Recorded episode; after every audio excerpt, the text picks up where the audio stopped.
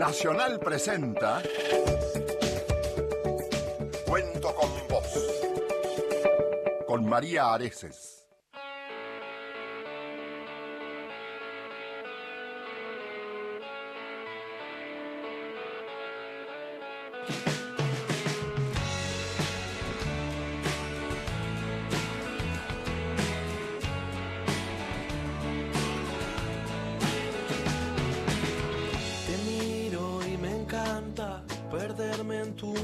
Blanca, tu piel que me lleva, me hechiza y me condena. Qué milagro de esta vida encontrarte en estos días y perdernos poco a poco en lo más profundo del amor. Amor.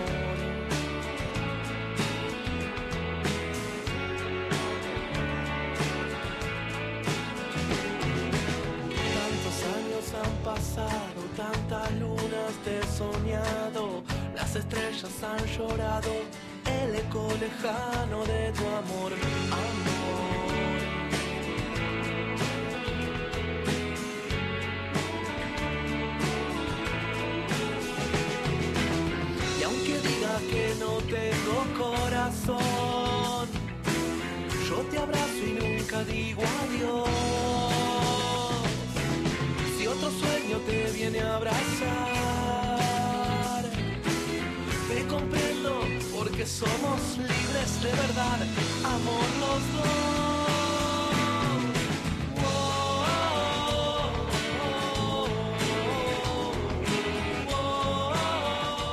¿Cómo les va? Muy buenas noches. Bienvenidos a Cuento con vos. Mi nombre es María Areces. Hasta las 11 de la noche vamos a estar contándoles historias maravillosas. Las caricias hablan solas, las miradas siempre. Todos los jueves estamos acá para acompañarte. Sabes que eh, son personas que hacen mucho por muchos. Y hoy, como siempre, otra de nuestras tantas historias y un amigo que ya es como el padrino más o menos de este programa, ya Zoilo Cruz Martinetti, viene de Entre Ríos y la verdad que siempre nos tiende una mano. Ahora lo vamos a saludar. Volvemos a encontrarnos, no hay brújula que este amor, amor. Pero además, tengo a mi compañera de la radio, que además es muy amiga mía. Estábamos tomando un café y le digo, venite conmigo. Ella hace su programa Corazón Valiente. Silvia Pérez está con nosotros. Hola, Silvita. Hola María, ¿cómo estás, hermosa? Bien, qué lindo que estés acá hoy, Me ¿eh? encanta, sí, acompañarte. Bienvenida. Y este programa lo producen Irene Roast, Silvio Ferrer y hoy tenemos a Julián Carballo en la operación técnica. Gracias Julián por estar ahí. Bueno, y hoy le quiero dedicar especialmente el programa a dos personas que son muy importantes en mi vida. Una de ellas que es muy, pero muy, pero muy importante. A Susana Rossi. Seguramente está del otro lado escuchando, prestando atención a este programa que se llama Cuento con vos. Ella sabe que cuenta conmigo desde hace muchísimos años y va a seguir contando.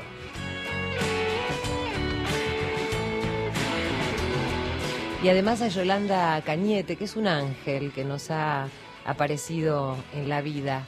Y estamos conformando una especie de alianza para transitar juntas, Susana, Yolanda, yo, este camino que a veces trae un poquito de dolor, pero muchas veces también te da alegría y felicidad. Eso es la vida, ¿no? Por eso cuento con vos. Los dos, amor, vamos. Soy Lo Cruz Martinetti, buenas noches. Hola María, buenas noches, ¿cómo andás? Muy bien, Zoilo es un amigo que vive en Entre Ríos, ¿eh? es un pueblerino así como yo, de esos que se vinieron con las bombachas y las alpargatas del pueblo y aspiran las S y dice los ojos y estacioné los autos, ¿no? Sí, sí, totalmente, los anterrianos hablamos así. ¿Viste?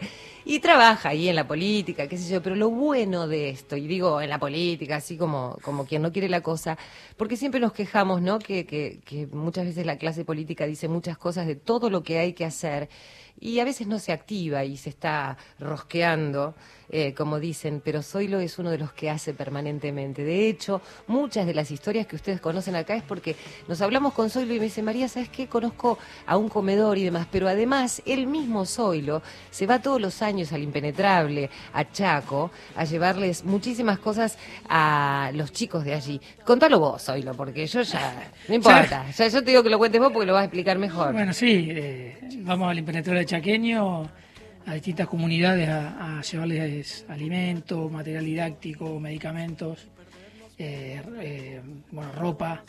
Eh, y bueno, ahora la, semana pasada vinieron, yo no pude ir, fue el grupo todo para allá, así que estamos súper contentos que pudieron ir. Y, y el 23 de marzo en Resistencia hacemos un recital de los Totora que nos apoyan con, con la fundación y vamos a hacer un recital allá para, para el proyecto mayor que yo te había contado la otra vez, que era hacer un albergue eh, para 50, 60 chicos ahí en el impenetrable. Bueno, esto es lo que hace Zoilo, ¿eh? eso lo hace y además de, de- de- de su función pública, este, tiene un poco más de acceso y eso es lo que uno siempre pretende, ¿no? Cuando eh, apoya a, a quienes hacen política, bueno, estas son las cosas que, que nos gratifican y tener amigos así vale la pena, yo sé que cuento con él. Si otro sueño te viene a abrazar. Bueno, seguramente ustedes habrán escuchado una historia que quiero hacerla lo menos dramática posible porque ha salido en todos los diarios, en las radios, en muchísimos medios. Eh, recuerdan seguramente a ustedes a un eh, turista extranjero que en el barrio de La Boca ha sucedido muchas veces esto, pero particularmente esta historia llamó la atención porque este turista fue acuchillado por un delincuente cuando intentaba sacarle su cámara de fotos y quedó al borde de la muerte. Eh, decía, ocurrió en el barrio de, La Boca. Allí hu- hubo toda una polémica, inclusive con el accionar de la policía y demás. Pero no ese es el punto eh, que queremos tocar, sino que esa persona, este turista extranjero, está vivo y que hubo una mano allí que lo trajo de vuelta a este mundo. Por eso le quiero dar la bienvenida a Yamil Ponce. Un aplauso para ella, que somos muchos y podemos aplaudir. ¿Cómo está Yamil? Hola Mari, ¿qué tal? Muy bien, muchas gracias. No, por favor, un gusto tenerte acá. Yo les voy a contar quién es Yamil Ponce. Seguramente ustedes lo conocen, pero vamos a recordar, él es médico cirujano cardiovascular y flebólogo. Es profesor universitario en cirugía cardiovascular, staff de cirugía del Hospital Cosme Argerich, jefe del servicio de cirugía cardiovascular de Clínica ITEBA, coordinador de Codoppler Vascular de Swiss Medical Group, fundador y director del curso eh, presencial de Codoppler, bla, bla, bla, bla, bla, bla. Sigo porque tiene un currículum. Miembro del Comité de Investigación y Desarrollo de la empresa tecnológica Cateri Advanced Development Group. Eh, perdón, Silvita, que sabes mucho No, inglés. muy bien, Desarrollo e investigación de nanotecnología aplicada a la medicina. Ha escrito libros como Sanando el Corazón, La disfunción endotalial y el comportamiento emergente. Bueno, eh, y además canta como los dioses.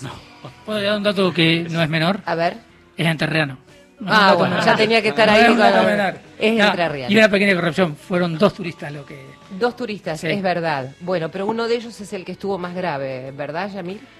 Bueno, eh, el, el tema de- del primer paciente, eh, Joe Wolek, en el año Exacto, 2017, que fue un paciente que vino apuñalado con, con unas 10, 11 apuñaladas, de las cuales dos de ellas penetraron en el corazón, dos, y cuatro puñaladas en los pulmones. Fue un caso, eh, sí, de, extrema gravedad, eh, que, bueno, eh, gracias a Dios y a todo el equipo, que yo llamo el equipo médico, no solamente el equipo quirúrgico, sino el equipo que estuvo en el auxilio para recoger al paciente, enfermerías, eh, este, hasta la ascensorista creo yo que estuvo en el momento justo. Vos lo dijiste eso, ¿no? Como Sí, que yo- se dieron todas las circunstancias como para que pudiera sobrevivir. ¿no? Así es, por eso, por eso me siento tan incómodo cuando, cuando a mí me dicen el que salvó al turista, porque yo primero que considero que, que no lo salvé yo, si, soy un eslabón más de un milagro que va sucediendo para que esto, para que esto pueda salir bien. ¿Como médico crees en los milagros? Sí, por supuesto, creo en los milagros. Lo que pasa es que como médicos estamos, lástima, eh, creemos que el milagro tiene que ser así como por a magia, ¿me entendés? Para todo el profesional le da una explicación científica o de la rareza científica, a lo cual yo, yo creo que, que es un milagro. O sea, el milagro, lo que pasa es que no considero yo que el milagro tiene que ser arte de magia, sino que cuando las cosas se van dando y casualmente estaba alguien para ayudarlo y casualmente alguien le hizo un torniquete como, como el segundo turista que le hizo un torniquete o, detuvo la sangre, no sé exactamente qué es lo que hizo, pero detuvo la sangre, cuando llegó las cosas a tiempo. Yo creo que todo eso es parte de, un, de lo que llamo yo un milagro, el milagro de la vida. Te preguntaba esto porque yo venía en el auto, manejaba hacia acá y pensaba en vos, en, en esto de que este hombre falleció, el delincuente murió a los pocos días, este, y tal vez ese hombre en, el momento cuando cayó al piso dijo me sentí morir. Y uno muchas veces se pregunta, ¿no? Sobre la vida y la muerte, sobre quién vive y quién muere y por qué. Por eso te preguntaba si creías en los milagros y en estas circunstancias donde vos decís, bueno, tienen que confluir muchas cosas como creemos. Creo que Silvita también piensa igual que yo, que eh, todo, todo confluye en el universo para que algo suceda. Desde la medicina hay muchos médicos que te pueden decir, no, porque la anestesia, porque esto, porque lo otro.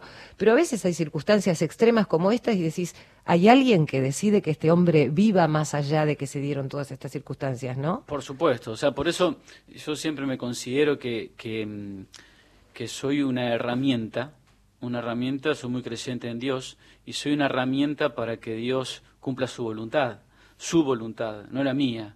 Por eso antes de, operar eh, un paciente, si tengo la oportunidad de hacerlo con él, le pregunto si él quisiera acompañarme en una plegaria para que Dios nos ayude, para que pueda pueda salir bien de esta cirugía. ¿Los haces rezar antes de operarlo si quieren? Sí, si quieren, eh, yo les, les digo y, pido que Dios dirija mis manos, como a, todo el equipo médico, para que, para que se pueda, pueda salir bien. Y eh, cuando termino la plegaria digo, en el nombre de Jesús, amén. Amén significa que así sea, que así, sea, la voluntad de Dios. Y hasta ahora te puedo decir que no he tenido ningún rechazo de un paciente que haya dicho, no, mire, este, yo no soy creyente, te pido por favor que no pidas por mí. No, creo que hasta el menos creyente en ese momento dice... acá eh, ¿Es acá o, el por otro favor, lado? Por favor, este, lo que pasa es que yo me siento como que tengo una responsabilidad muy grande en ese momento, no solamente por la vida terrenal del paciente, sino para, para acompañar al paciente eh, incluso quizás hasta el deceso. O sea, vos pensás que muchas veces soy el último rostro que mira al paciente en su vida. Y eso para mí significa mucha responsabilidad, que el último rostro que mire sea el mío. Y yo creo en una vida después de la muerte cuando Cristo venga. Entonces, eh, mi, mi objetivo es poder encontrarnos allá. Yo creo que estamos de paso acá en esta vida. Solamente estamos en esta vida para saber a dónde vamos. ¿Y por qué crees que, ya que sos tan creyente, alguien también te debe haber puesto en este lugar? Porque vos en algún momento no sabías si ser basurero o ser médico, ¿no? ¿Es así? Sí, es así, Mari. En, cuando era chico, em, en la familia había alguno que otro eh, que era cartonero, eh, por, más que nada por la familia de mi mamá. Eh, así que no era algo raro. pero hablamos de que yo tenía cuatro o cinco años, este, y yendo al pediatra me gustó su forma de atención hacia mí, hacia sus pacientes. En aquel tiempo, este pediatra, que ya era grande, te estoy hablando en 1981, 82, él no usaba tanto el estetoscopio para ocultar, para escuchar el pulmón, sino ponía un pañito en la espalda y apoyaba su oreja y decía, tose nene, tose nene. Pero ese gesto de, ver a un médico que apoya su rostro, eh, creo que, es otro contacto. Es otro contacto. Y a mí me, fascinó y, dije, si no soy basurero, eh, quizás pueda ser médico. Mira. Y, así, ¿no? Era imposible, o casi imposible, pensar por la sociedad donde vivía yo. Una familia muy humilde, eh, mis padres, mi mamá terminó séptimo grado, mi papá tornero, y, y para de contar ahí, pero eh, con mucho esfuerzo de mis, padres y no fue fácil, pero perseverancia y, seguir y bueno, se pudo cumplir lo que mi mamá dijo, si tenés la capacidad de soñarlo, podés tener, la, podés tener la capacidad de lograrlo. Silvia Pérez es una persona muy adorable. Nosotras nos hemos hecho amigas gracias a esta radio, precisamente, verdad, ¿no? sí, Porque nos verdad, conocimos el día que se presentaba la programación de la radio, nos cruzamos en un camino muy diferente. Ella venía del show business, ¿eh? una gran actriz y vedette. Con mucho miedo, acá. Yo era una pajuerana de San Antonio de Areco que se hizo eh, periodista y locutora después con el tiempo y nos cruzamos aquí en la radio haciendo programas, te diría que con cierta similitud, porque las dos tratamos de hablar de valores y de transmitirles a los otros que más allá de lo que por ahí son noticias explosivas y que generan mucho rating, eh, que también hay mucha gente que hace mucho por los otros y que tiene valores, por lo menos al menos los que nosotros consideramos los buenos valores. Así que le ofrezco, ya que está acá conmigo, si quiere hacer alguna pregunta, que participe del programa también. Me, me emocionó mucho escuchar el relato como, como médico, más allá de que soy una persona muy creyente. eh, y me parece lindísimo que lo esté escuchando mucha gente para que pueda contagiar eso, sobre todo en este momento que se está propiciando mucho el hecho de que se puedan hacer las consultas con los médicos sí. no online y que más allá de la practicidad a mí me parece eso bastante eh, impersonal, ¿no? Y si remitiéndonos a cuando vos hablabas de tu niñez, ¿no? Que a- el contacto de- del médico. Eh, y también muy sobresaliente el hecho de que ningún paciente rechazó rezar, ¿no? Creo que cuando nosotros hablamos de valores, María, como vos decís, y a veces suena como extraño porque las noticias nos hablan siempre de- del otro lado, del lado no como un poco más eh, oscuro de la vida, la realidad es que a todos nos pasa lo mismo y todos tenemos esa necesidad de creer y de, de apostar a los valores. Así es, sí, sí, yo pienso lo mismo. O sea, me, me- ahora que lo pienso, hace 16 años que soy médico y, y que ningún paciente haya rechazado, este, yo siempre le pregunto con todo respeto, eh, creo que más allá de lo que pueda creer, incluso que está escuchando, en ese momento de tu vida necesitas creer en algo, por Dios, que no se termine acá. Necesito creer en algo. Entonces, y yo creo profundamente en, es- en lo que yo eh, digo, este, en ese sentido, por eso lo, lo hago con, con convicción. Y con respecto a lo primero que dijiste de que mm, a veces la, la atención que estamos tratando de hacer que sea lamentablemente más impersonal, más rápido, más todo más rápido.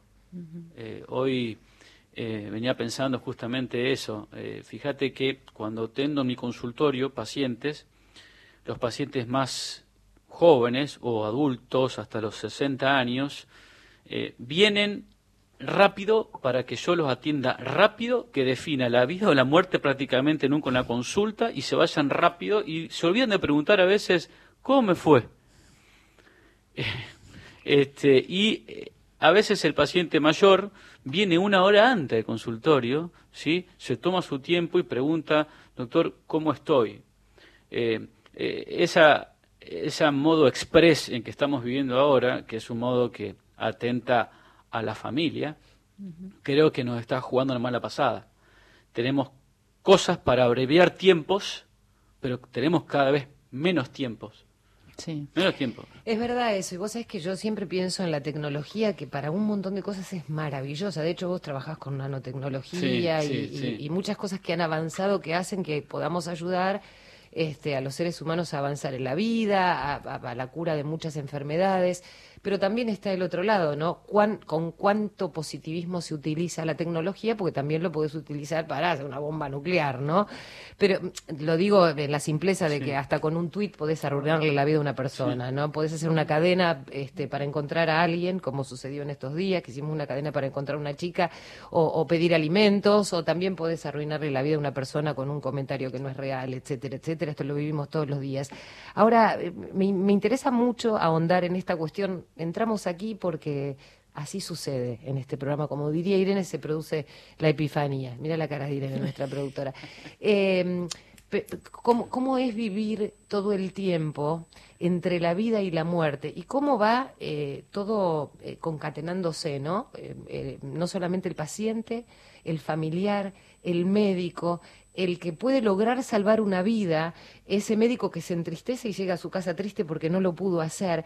¿Cómo hay tantas personas involucradas en una cadena, ¿no? Como en la vida misma. ¿Cómo es esto? Sí, justamente a veces eh, yo pienso cuando me, levanto para, para, ir a mi trabajo o hacer una guardia de emergencia en cirugía cardiovascular, eh, que yo me levanto un día de la mañana, saludo a mi familia, me voy a trabajar, y en ese mismo día, esa misma mañana, alguien se levantó, saludó a su familia, se fue a trabajar, sin saber que en algún momento del día nos vamos a cruzar porque le pasó algo, o le pegaron un tiro, o le atropelló un auto, o lo cuchillaron, y él no lo sabe, y yo tampoco lo sé.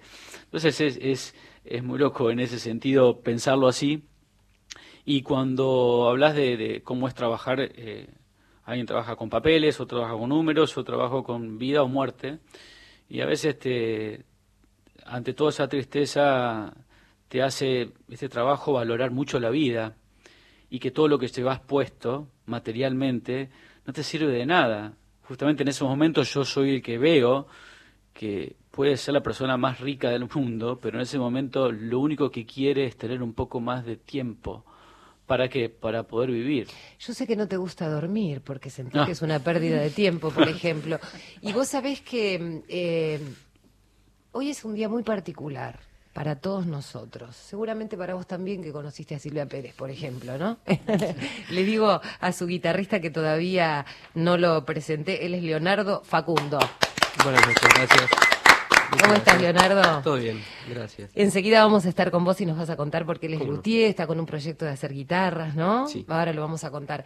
Pero eh, pensaba que es un día muy particular para nosotros, pues un día de encuentros, de, de, hoy justamente hablábamos con Silvia, nosotros somos muy amigas y a veces somos medio medio eh, iba a decir cómo cómo diría pero no no no es friki no es ñoña como dicen mis hijos. Tricky track. Claro tricky track. No pero tenemos una forma de pensar y de creer que hay cosas que hay que transitar en esta vida.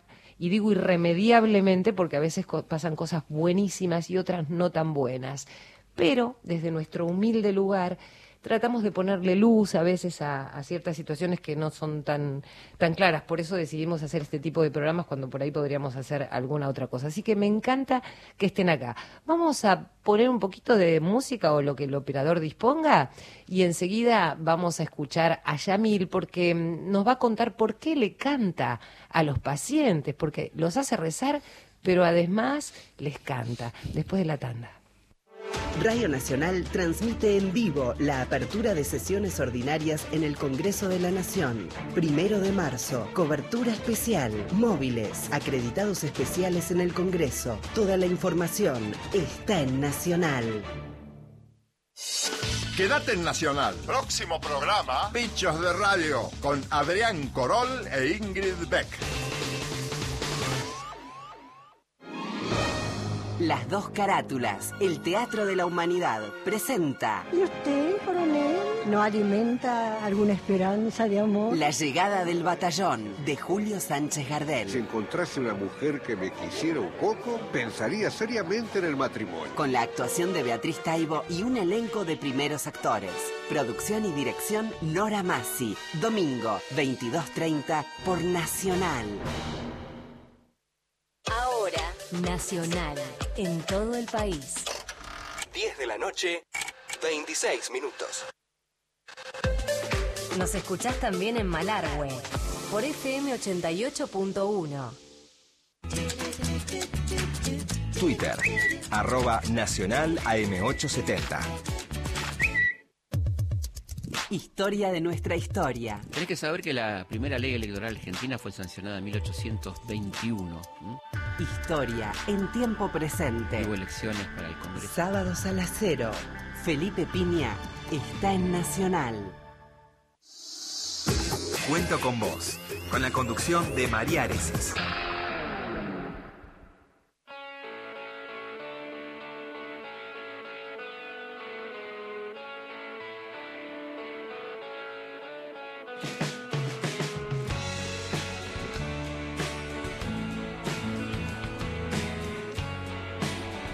Ustedes saben que a mí me gusta mucho la música, me gusta escuchar música, me gusta escribir canciones y me gusta hacerme amiga de los músicos porque son los que saben, viste, de armonía y todo eso para que le pongan música a mis letras. Pero bueno, además son re buena gente y, esos encuentros musicales.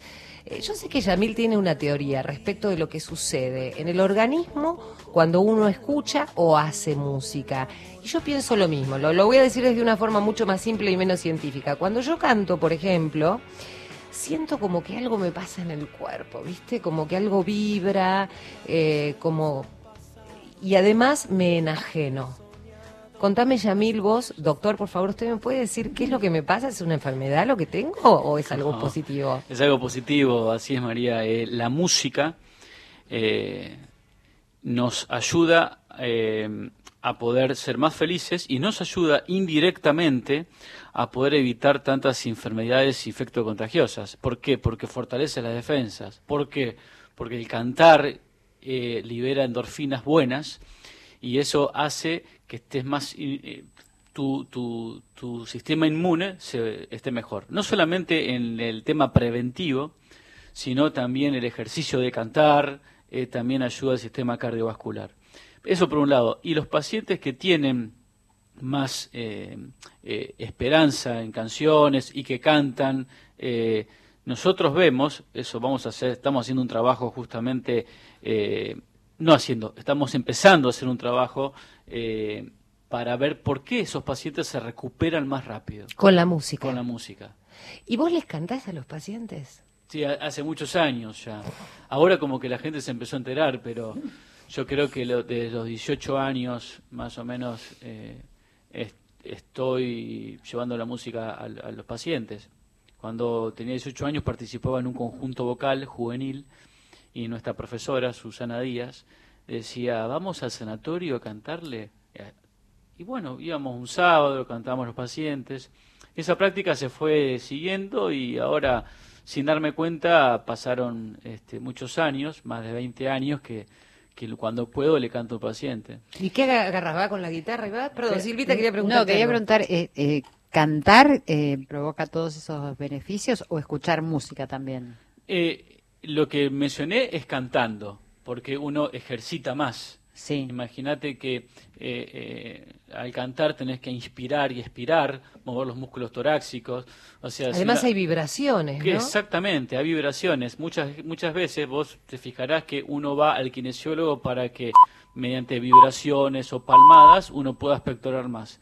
Eh, eh, cantando tenés vibraciones y uno puede mejorar la capacidad pulmonar y demás. O sea, el sistema cardiovascular, respiratorio, inmunológico ayuda. Por eso yo estoy divina, ¿viste? No tengo que hacerme botox ni nada. Ah, Muy mentira. bien, muy Es bien. un chiste, ¿eh? Bueno, y eh, quería hablar un, un minutito antes de, de que- de escucharlos, porque ahora los vamos a escuchar cantar. Y además vamos a hablar de nuestro proyecto de ir a cantar en el subte, porque tenemos la misma fantasía. Con Yamil le vamos a sumar a Silvita.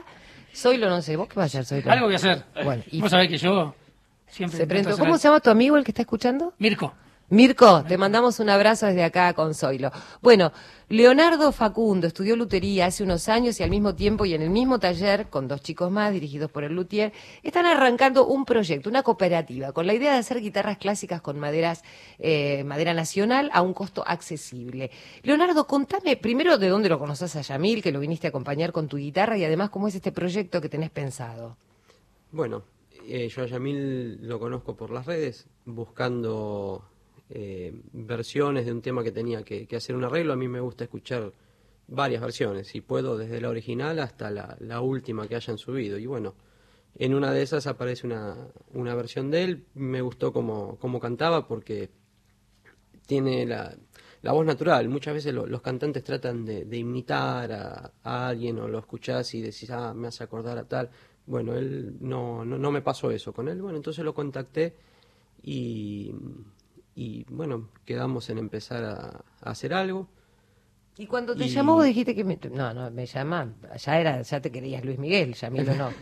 No, te llama un guitarrista y te dice, mira, me dio un video tuyo y me encanta cómo cantás. ¿Qué dijiste? No, no, cuando, cuando me llamó me encantó, me encantó porque dije, bueno, este, a mí me gusta mucho la música y, y yo dije, bueno, qué bueno, vamos a hacer algo, pero bueno, el proyecto eh, me dijo, bueno, de cantar en algún teatro o en algún lugar y yo dije, bueno, pero me parece que, que estaría bueno empezar de abajo, porque si vamos a un teatro o a un lugar o a un restaurante van a ir todos nuestros amigos y parientes y van a decir, ah, qué lindo. Claro. Entonces digo, ¿pero por qué no nos fogueamos de abajo? Arranquemos de abajo. Creo que él me dijo, bueno, arrancamos de- del piso. No, arrancamos Abajo. de abajo, abajo. del piso, arrancamos del subsuelo. ¿Y qué empezaron a hacer? ¿quién en el subte? Claro, entonces y, y él, se, él se dio cuenta que yo quería cantar en el subte. Y él me dice, mira, he cantado en todos, he tocado en todos lados, en, en colectivos, trenes, pero en subte nunca. Dijo, ah, está bueno, vamos a, vamos a arrancar. ¿Ya fueron? Sí, ya hace meses que estamos, dos Sí. meses que estamos. en Ah, ya están. eh, ¿Y cómo es Sí, la reacción sí. de la gente? Y es muy lindo. ¿Te cruzaste con algún paciente ahí? No, porque es medio Eso, raro, ¿no? De pronto que está. lo primero que Claro, pensé. está en el quirófano y viene, me, me- me opera Yamil y después lo veo Lo tocando en el subte y dice, me operó el que toca en el subte, será. Es interesante porque pa- pasaron dos cosas. La primera vez me dijo, bueno, está bien, vamos a ensayar algo. ¿Cuándo ensayamos? Yo le digo, mira, no tengo tiempo para ensayar. Así que vamos a arrancar entre cirugía y cirugía. Venite para el hospital y ensayamos un ratito. Mientras Bueno. voy cosiendo. Entonces él va al hospital y cuando termina una cirugía yo bajo y él estábamos ensayando un poquito. Pero cuando pasó así, cuando empezamos a ensayar, eh, le digo, mira, tengo otra idea más. ¿Por qué no ensayamos en el pasillo? Y me dice, ¿con los pacientes? Sí, yo no creo que se quejen por un do desafinado, qué sé yo. Por lo menos se ríen un Un rato. poco de alegría, claro, y, las mientras endorfinas. tanto, mientras tanto practicamos para el subte. Claro.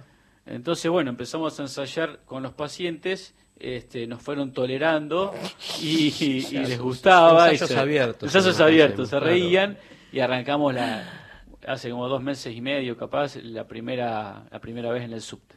Que tiene como, es, es maravilloso y es súper emocionante lo que están contando y tiene una cuota de, de simpatía esto de, de pensar que los pacientes, como dice él, lo tenían que bancar. Y Leonardo, ¿cómo es este proyecto de las guitarras que tenés? Bueno, es un taller en Barracas. ¿Sos de- luthier vos? Sí, bueno, todavía no estoy estudiando Artesano también, de la pero música. bueno, sí, sí. Luthier todavía me queda grande, pero bueno, eh, con, con dos chicos más dirigidos por Luthier, eh, estamos haciendo proyecto de, hacer guitarras a un costo relativamente bajo para que algún estudiante de, conservatorio, por ejemplo, pueda acceder a una guitarra de Luthier que, que para el que tocas te das cuenta de que no tiene nada que ver con una, con una industrial por más buena que esté.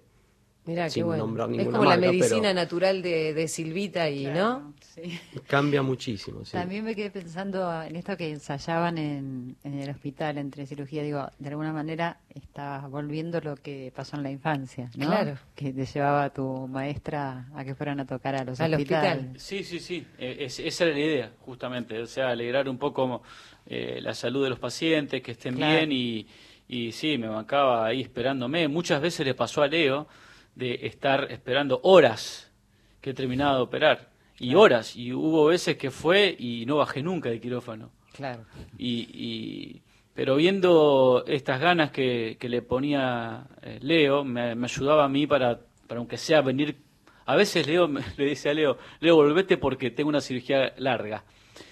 Y Leo se quedaba ahí. Y cuando yo terminaba de operar, digo, estoy, estoy muerto. Y Leo me dice, estoy acá abajo. Ah, te no le puedo fallar. creer". Claro. Dice, no, no le puedo fallar. No. Y, y si no, los pacientes empiezan a decir, eh, hoy no cantaron. ¿Qué pasa? No sé ¿Qué pasa? No, Sí, es sí. genial. Entonces, eh, eso fue, y Leo me confesó el otro día, me dice, eh, eh, yo hago, no sé cuánto, una hora para llegar al hospital, entre el tren, para llegar, y cuando llega me dice, yo, me, me renueva tanto el espíritu, este, dar esto para los pacientes que pagaría por hacerlo, o sea, eh, le gustó, le gustó mucho. Pues es que he escuchado a neurocientíficos decir que es parte de la felicidad el hecho de dar, ¿no? Y hoy hablábamos con Silvia esto de dar, que al primero que hace bien es a uno mismo, es un acto un poco egoísta, pero a su vez eh, no solamente le hace bien a uno ese egoísmo, sino que le hace bien a un montón. A otros, sí. porque también está bueno. eh, Mira, voy a hacer algo totalmente improvisado, Sí, pero claro. si me dejas, voy a hacer dos metros, voy a buscar de mi mochila Sí. una tarjeta. Ah, si me la trae Zoilo, sí. A ver, eh, soy lo que es el asistente acá. ah, no la No, traje, no, no, no, no. es la de él, es la de él, pero no. bueno. Sí. Es eh, Una tarjeta de subte, no, de sí, sube, no, digo, una, perdón. una- una tarjeta eh, que, mm, que es una tarjeta que mi papá eh, la eh, buscó una frase y él reparte en- a la salida de un hospital. Mi papá, ya te dije, es tornero. Sí. eh, una tarjeta que reparte que habla acerca de lo que es lo que es dar. Eh, si mientras seguimos yo la busco que Sí, le claro. saqué una foto hoy justamente a eso. Claro. Bueno, eh, Leonardo, si querés podemos ir escuchando un poquito tu guitarra, a ver cómo, Bueno. cómo suena esas cuerdas. ¿Cantás vos también, Leo? No. Ah, Acompaño. cuando dicen que no, es porque no, ¿entendés? Porque si no dice, bueno, un poco y se mandan después, pero ahí cuando no, porque sabe que lo traen. ¿Quién te está escuchando, Leo? ¿Al- ¿Alguno de tu familia? ¿Alguien? ¿Le avisaste vos? Sí, avisé a la familia, a mi mujer. Ay, ¿cómo mi se casa, llama? amigos, Elizabeth. Elizabeth, bueno, aquí, esta es la guitarra de Leo. Y si te dijo que iba a la radio, está en la radio. Estamos acá. Está en la radio. Estamos bueno, acá. Yamil, ¿están listos para hacer algún temita juntos? Sí, sí, ¿Ya tienen eh, pensado qué? ¿Se vinieron preparados? ¿Se reensayaron en el Muy- hospital hoy a la tarde? Exactamente, muy buena tu acotación. Recién vengo de trabajar, así que no pudimos ensayar absolutamente nada. Otro ensayo mejor. abierto. Este es otro ensayo abierto. Es otra epifanía que se va a dar acá, Irene. Este es otro. Dice que vinieron del hospital, así que no pudieron ensayar y van a improvisar. Y esto es lo que sucede en este programa, ¿no, Silvita? Y además si nos dan risa y como les daban a los pacientes, Claro. Y, ya lle- está, y lle- llegamos justo porque eh, este, el, el cirujano que tenía que seguir eh, operando no vino, así que tuve que seguir yo hasta, hasta recién. Así que ya. Mirá no fue en el hospital, una clínica, una clínica. Así que bueno, vamos a improvisar un poco y espero que les guste mucho eh, esta canción. A ver.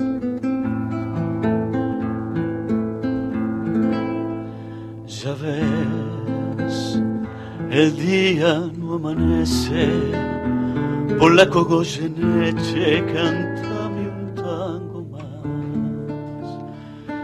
Ya ves, la noche se hace larga, tu vida tiene un karma, cantar, siempre cantar.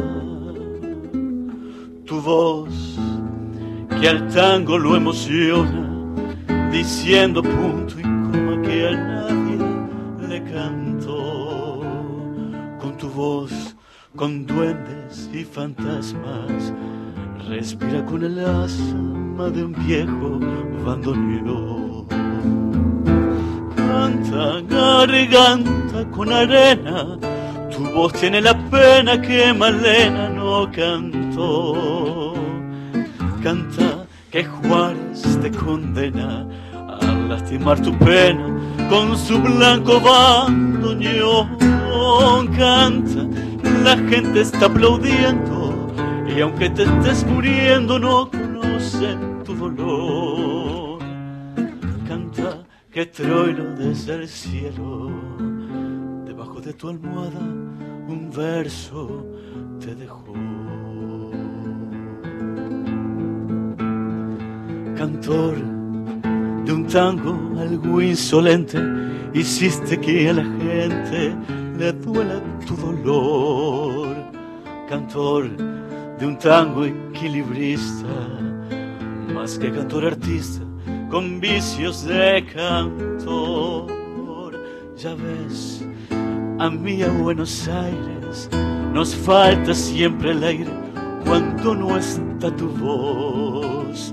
A vos que tanto me enseñaste el día que cantaste conmigo esta canción. Canta, garganta con arena, tu voz tiene la pena que Malena no cantó. Canta que Juárez te condena a lastimar tu pena con su blanco bandoneón. Canta, la gente está aplaudiendo y aunque te estés muriendo no conocen tu dolor. Canta que trueno desde el cielo debajo de tu almohada.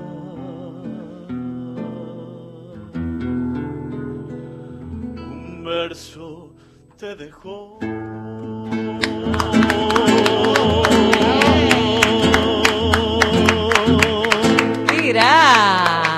Pasó todo. Nos juramos, iba a decir lo mismo, nos juramos. Bueno, si vos estás del otro lado y recién te conectás con nosotros en Radio Nacional, estás escuchando a un doctor, ¿eh? Él es Yamil Ponce, eh, es eh, médico, cirujano, cardiovascular y flebólogo, pero además canta como los dioses. ¿viste? Mira, vinieron todos de la radio a ver quién estaba cantando también o no. Eh, dijeron, ¿quién es esa voz que está cantando ahí? Yamil, muy bien. ¿Y tomaste clases de canto? Cuando era chiquito, cuando era chiquito tomé tres meses, creo. De algo los que así. cantaron los coritos y toda esa onda, claro, con esta mujer, ¿no, Susana? Claro, sí, sí, sí. Cuando era, cuando era chico eh, cantaba en un coro y ella tomó de ese coro a una, unos seis, siete que para participar de la selección juvenil ir al Cosquín.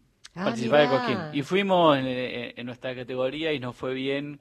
Te digo, tenía 16 años, más o menos. Pero siempre la música me acompañó toda la vida.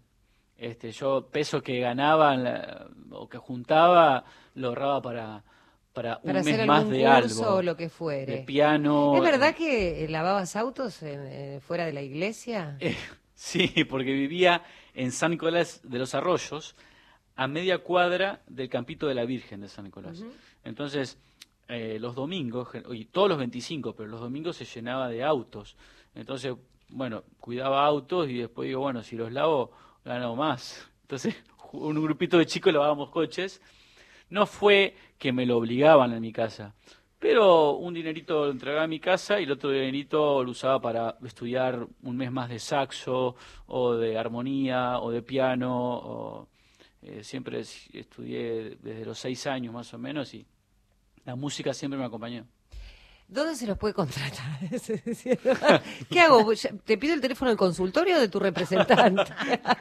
En el subte, que nos cuenten en el Claro, subte. este, mira, vos sabés que de- por Facebook y Instagram eh, nos, nos ha llegado muchas invitaciones. Sí, pero Gratarola no. Pero No, pero- empecemos a cobrar, ya estamos mirá, en la radio, ¿viste? Una cosa que yo siempre digo, o sea, yo a esto lo hago de caradura, o sea, mi, mi intención es hacer reír a, a los pacientes, a la gente que pasa, pero bueno, Leo es profesional, eh, este, y yo siempre digo, bueno, Leo, si, si se junta una moneda, eh, va a ser para el músico Bueno, que yo el- siempre, la- mis amigas se reían porque decían, ¿cuál es tu sueño? Me preguntaron un día en la radio porque me entrevistaban por, la, por las canciones que escribía y yo digo, mi sueño es pagarle a los músicos. Decía yo, porque es Claro. verdad.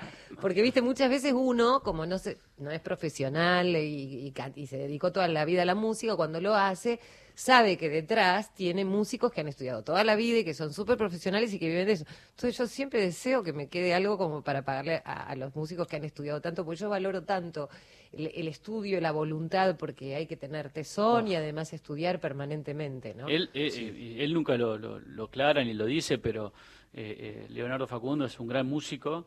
Eh, las, las, las- los arreglos los hacemos entre los dos. Eh, los dos hemos estudiado armonía y va saliendo arreglos que son muy originales nuestros. Eh, Leo es profesor eh, para, para categoría eh, básico, intermedio y avanzado, así que para contactarse con Leo puede hacer a través de las redes sociales. Nicolás para- publicidad, me encanta. Sí, sí, bueno, sí, se llama Leonardo. Facundo. ¿Y tenés tu Facebook, Leonardo? Leonardo Facundo, sí, es el Facebook. Se- ¿Te pueden Por confundir con pueden- otro? No, hay uno solo. Me parece que hay uno solo. ¿Viste? Porque a veces... O la Por página, ejemplo, Leonardo Silvia Facundo Pérez. Músico. Silvia Pérez. Claro. O sea, le tenés que ver la foto, porque si no, ¿cuántas Total. Silvia? Dos millones doscientas, ¿entendés? Pero ella es Silvia Pérez. Ven esa rubia, bella, adorada mía. Este, Linda, qué lindo que estés acá con nosotros en esta noche que es muy Sí, especial también, ¿no? Sí, muy especial. ¿Viste lo que hablábamos hoy? Nada casual, ¿no? Que ¿Viste? estemos acá, sí. Mostrame tu repertorio. Quiero saber qué otras cosas tenés por ahí. A ver, yo te, Este- ¿te puedo ir diciendo lo que Sí, podemos ir eligiendo. Esto que, que tenés aquí, recién me lo acaba, recién me lo acaba de pasar Leonardo, que imprimió una de las hojas, las hojas porque yo siempre las pierdo. Sí, claro, yo soy igual. Y, la- las escribís a mano. ¿Escribís letras de canciones? Antes, cuan- antes cuando era chico escribía. ¿Y sobre Leo qué? sí, Leo sí escribe. ¿Y vos sobre qué escribías?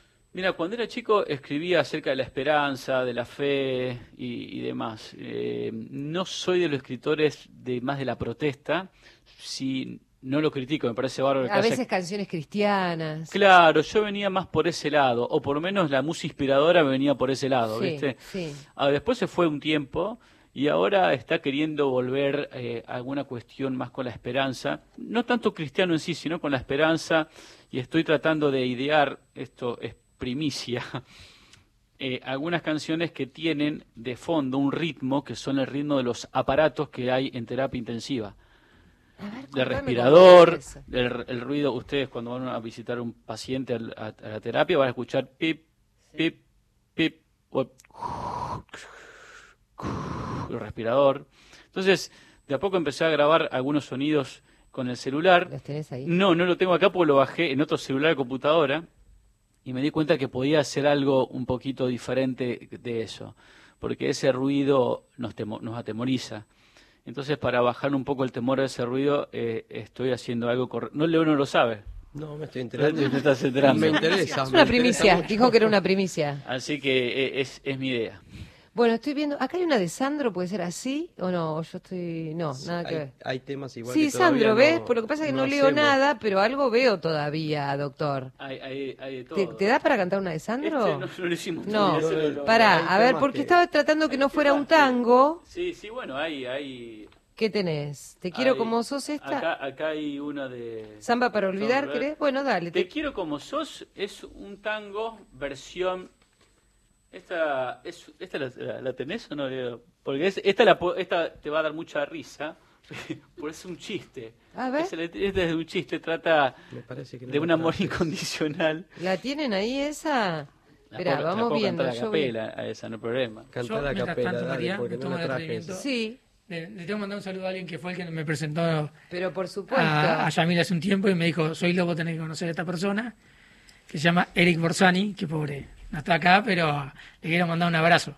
Y de paso, cuando yo lo, conocí, dije, no lo puedo dejar de presentar a María. ¿entendés? ¿Viste? Soy lo siempre, siempre ca- cada vez que tiene alguna historia de estas maravillosas como la de Yamil, de estos médicos. Vos sabés que en el último tiempo, bueno, uno tiene que transitar muchas veces en la vida, encontrarse con médicos por razones propias, por razones ajenas, familiares.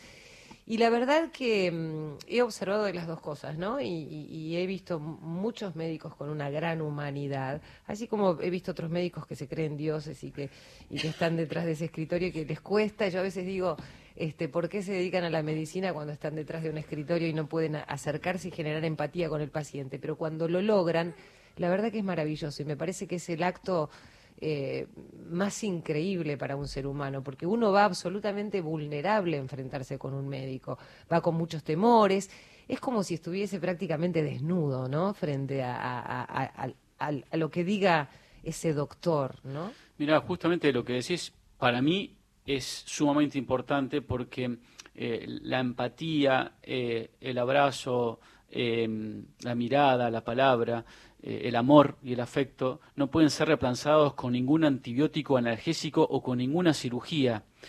Fíjate cuán cierto es esto que te digo, de que no por nada cuando éramos chicos y nos caíamos, el sana sana colita de rana superaba a cualquier analgésico que podría darnos mamá.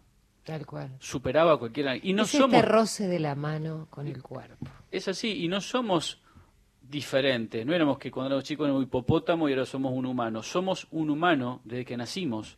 Entonces, eso que parece nada, sana sana colita de rana a un niño que eso le calmó el llanto, es lo mismo que sucede ahora. Eh, eh, vos cuando empezaste a, la charla de recién de hoy eh, dijiste eh, palabras que hieren, palabras que clavan puñales, ¿sí? Hay así también cuchillos que atraviesan sin ser cuchillos, sino siendo palabras, y hay caricias que curan, más que cualquier cirujano. sí, Entonces, totalmente. Inclusive yo creo, soy una partidaria, Silvia lo sabe, de los abrazos, por ejemplo. Para mí el abrazo tiene un- una, una este, connotación tan contenedora, ¿no? Frente a determinada situación, no importa qué. Pero si alguien del otro lado me dice que, que no necesita un abrazo, ¿soylo? Ah, no, estoy totalmente de acuerdo. Es, es, es, es- es muy raro, ¿no? En Sí. co- salvo que tengas un orgullo. Y si haces sana, sana colita de rana y decís, decidís llevarlo así a como a una ópera prima y, y utilizás los sonidos, yo tengo, mira, no ves qué lindo eso, no, no, te tengo la rana para el sana sana. no, no me saldría nunca eso. Y porque es un don que yo no, tengo. es de, de ella, eso es María Arese. No, no, muy bien, muy bien. ¿Viste? Vos cantás, bueno. eh, eh, eh, pero yo no soy solo una esto, cara bonita, ¿entendés? Eh, no. Ah. Epa. Eso es Entre Ríos. Es un descontrol este programa, ¿entendés? Bueno, a ver, vamos a escu- Irene quiere escuchar un poco más de música. Le vamos a dedicar un tema a Irene Rose, nuestra productora. Sana, sana. Colita de sana. rana. Si no sana hoy, sanará mañana. Hago una canción que nos gusta muchísimo. Entonces va a dedicar a nuestra productora. Irene Rose. Irene Rose. He llegado hasta tu casa. Yo no sé cómo he podido. Si me han dicho que no estás, que ya nunca volverás. Si me han dicho que te has ido. Cuánta nieve hay en mi alma. Qué silencio hay en tu puerta. Al llegar hasta el umbral, un candado de dolor me detuvo el corazón. Nada, nada queda en tu casa natal. Solo telarañas que teje el yuyal y el rosal. Tampoco existe y es seguro que se ha muerto al irte tú. Todo es una cruz, nada, nada más que tristeza y quietud. Nadie que me digas si vives aún, ¿dónde estás? Para decirte que hoy he vuelto arrepentido a buscar tu amor.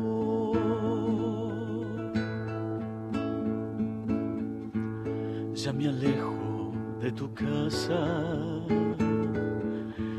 y me voy, yo ni sé dónde. Sin querer te digo adiós y hasta el eco de tu voz de la nada me responde. En la cruz de tu candado, por tu pena yo he rezado y ha rodado en tu portón una lágrima hecha flor de mi pobre corazón. Nada, nada queda en tu casa natal, solo telarañas que teje el yuyal y el rosal. Tampoco existe y es seguro que se ha muerto al irte tú. Todo es una cruz, nada, nada más que tristeza y quietud. Nadie que me digas si vives aún, ¿dónde estás? Para decirte que hoy he vuelto arrepentido a buscar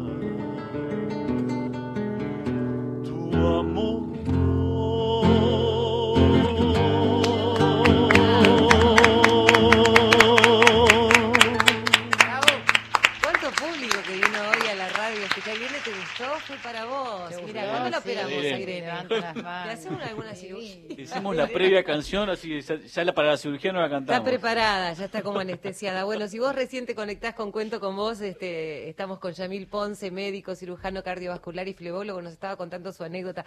Bueno, todo empezó y lo empezamos a conocer allí cuando él tuvo la responsabilidad de operar a este turista que allí en, el barrio de La Boca recibió un par de puñaladas junto a otra persona también.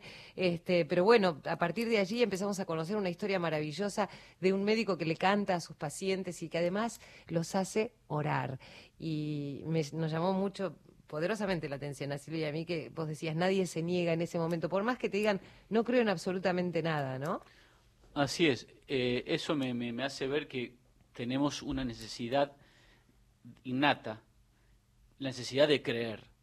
Eso creo que sí. Yo me siento que en realidad, más allá de la, la música que venimos, yo me siento que vengo con un mensaje para dar, que es necesitamos creer, necesitamos saber que estamos de paso. Solam- hay gente me dice, ¿y para qué viene el mundo si no pedí venir? Pediste, veniste para decidir a dónde vas. Viniste para decidir. Te iba a hacer una pregunta que creo que de alguna manera me, me acabas de responder y tiene que ver con que, ¿qué es lo importante para vos en la vida? Bueno, justamente, ju- eh, yo creo que lo importante es tratar de no perder la meta. Eh, mi, mi papá una vez me dijo, este, ¿dónde querés estar dentro de los próximos 150 años, Yamil? Me dejó mudo. Entonces, obviamente, mi respuesta en realidad la pensé y dije, en el cielo. Entonces, sin yo decirle la respuesta, me dijo, ya sé. Entonces, hace todo lo posible para encontrarnos allá. Entonces, yo creo que, esa es eh, la respuesta. Eh, creo que lo más importante es no perder esa meta. Y, y no es fácil, no es fácil. Este, soy humano, tengo 1580 errores y dos virtudes. Pero eh, tratar de no perder la meta creo que, es lo más importante. Y algo que, te había dicho, que mi papá reparte unas tarjetas. Sí.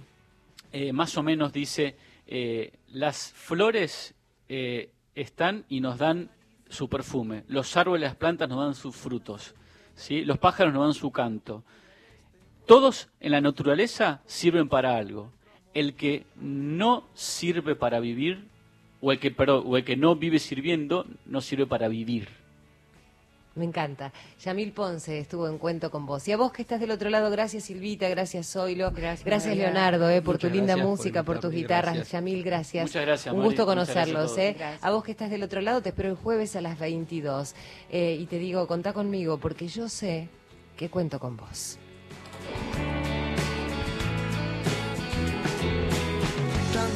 Años han pasado, tantas lunas te he soñado, las estrellas han llorado, el eco lejano del amor.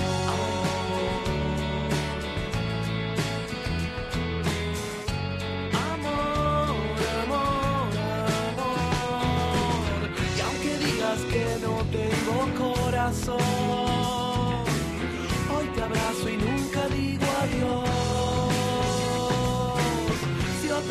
te viene a abrazar. Te comprendo porque somos libres de verdad, amor